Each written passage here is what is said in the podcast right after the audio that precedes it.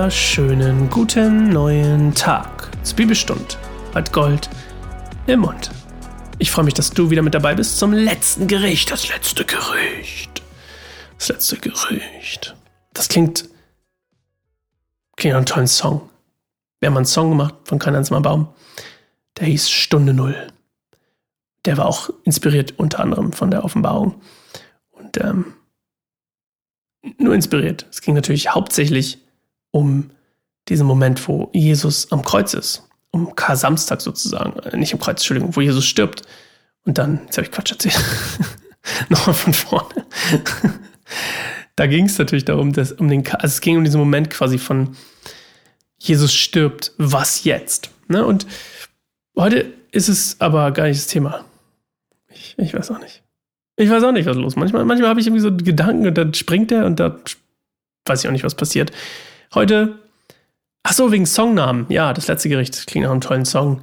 Das klingt ja auch sehr einladend. Also, wir lesen heute das letzte Gericht und bevor wir das tun, wollen wir eine Minute zur Ruhe kommen und uns darauf konzentrieren und, und ja, was Gott heute von uns möchte. Ins Gebet gehen, Gott fragen, was er uns heute ja, mitgeben möchte, was, äh, was seine Worte, und wir haben ja gelernt, das Wort Gottes hat Macht wie er in unser Leben hereinsprechen möchte. Dafür möchte ich beten und dazu lade ich dich an, dass du auch dafür betest, dass Gott durch den Text heute zu dir spricht.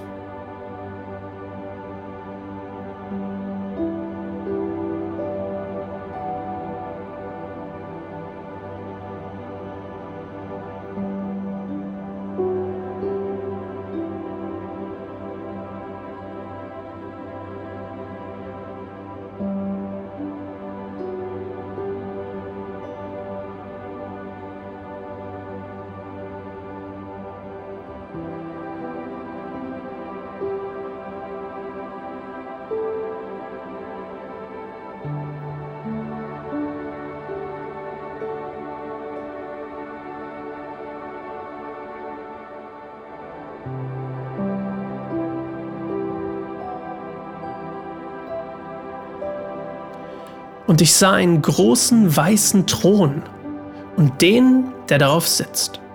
Die Erde und der Himmel flohen vor seiner Gegenwart, aber sie fanden keinen Ort, um sich zu verbergen. Ich sah die Toten, die Großen und die Kleinen vor Gottes Thron stehen. Und es wurden Bücher aufgeschlagen, darunter auch das Buch des Lebens. Und die Toten wurden nach dem gerichtet, was in den Büchern über sie geschrieben stand, nach dem, was sie getan hatten. Das Meer gab die Toten her, die darin waren, und der Tod und das Totenreich gaben die Toten her, die in ihnen waren. Sie alle wurden nach ihren Taten gerichtet. Und der Tod und das Totenreich wurden in den Feuersee geworfen. Das ist der zweite Tod, der Feuersee. Und alle, deren Namen nicht im Buch des Lebens geschrieben standen, wurden ebenfalls in den Feuersee geworfen. Die Hölle, also. Ne, die Hölle ist das an sich, ne, das Bild, also kommt, wie gesagt, vor allem aus, diesem, aus dieser Müllhalde südlich von Jerusalem, wo eben alles verbrannt wurde und es gestunken und bestialisch heiß war, etc., etc. Aber, also das Wort kommt daher. Aber das Bild, dieser Feuersee, so wie wir uns das vorstellen, eben, ne, die Hölle an sich, das kommt hier unter anderem hierher. Und wenn Bücher geöffnet werden, dann sind es immer die Bücher des Gerichts, also etwas wird offenbart. Und in dem Fall ist es eben unter anderem das entscheidendste Buch von allen, das Buch des Lebens. Und wer eben nicht in diesem Buch des Lebens steht, der stirbt diesen zweiten Tod. Und wie kommen wir ins zweite Buch? Oder anders, stopp, wie kommen wir ins Buch des Lebens? Wie umgehen wir den zweiten Tod? So wollte ich es formulieren. Also wie umgehen wir die Hölle? Das, die Hölle im, dem, dementsprechend das End, die endgültige Trennung von Gott. Und ich bin ein großer Verfechter von Gnade, Vergebung, von. Ich glaube auch, dass Gott gnädig ist und vergibt. Aber es ist mir komplett unschlüssig. Warum ein Name im Buch des Lebens stehen, warum nicht? Und ich finde es auf der einen Seite irgendwie sehr beängstigend zu denken, es gibt ein Buch des Lebens und ich stehe da vielleicht nicht drin. Und das triggert irgendwas in mir, weil ich jetzt irgendwie dafür etwas tun will. Aber ich glaube nicht, dass Gott das möchte. Und das ist jetzt einfach nur meine Meinung. Und du kannst anderer Meinung sein. Du kannst sagen, hey, ähm, es, es ist nicht wichtig, was wir tun. Es ist nur wichtig, woran wir glauben, etc. Es mag sein. Ich glaube, es gibt diese Bibelstelle, Glaube ohne Taten ist, Glaube ohne Werke ist tot. Und da geht es ja nicht darum, das möchte ich nochmal betonen, es geht für mich nicht darum zu sagen, ich muss etwas tun, damit ich glauben kann. Ich glaube daran, dass ich glaube, wenn ich glaube, wenn ich gläubig bin, wenn ich mit Jesus lebe, wenn ich mich dafür entschieden habe, mit Jesus zu leben und ihm nachzufolgen, dann kann ich nicht anders, als etwas zu tun. Aus meinem Glauben, nicht für meinen Glauben, aus meinem Glauben heraus weil Glaube ist ein Geschenk, ja, dafür kann ich nichts tun. Aus meinem Glauben heraus folgen Taten. Und das ist das, was meiner Meinung nach diese andere Bibelstelle sagt. Und ich glaube, das ist auch das, was hier steht. Sie werden nach ihren Taten gerichtet. Also nach dem, was sie getan haben. Und ich glaube, diese Taten schließen oder lassen darauf schließen, wie der Glaube desjenigen war.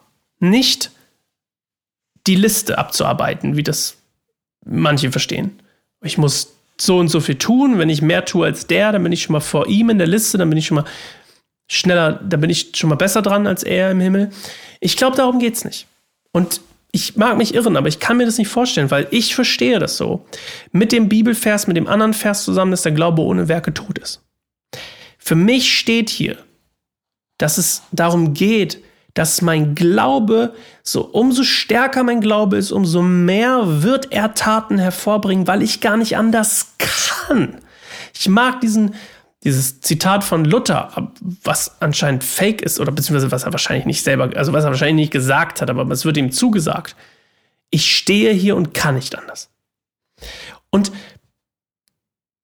für mich ist das die Essenz aus dem, was ich glaube, mit Werken nennen würde.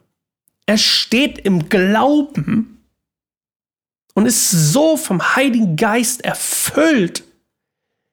Ich stehe hier in meinem Glauben, erfüllt vom Heiligen Geist, mit der Offenbarung Gottes in den Adern und kann nicht anders.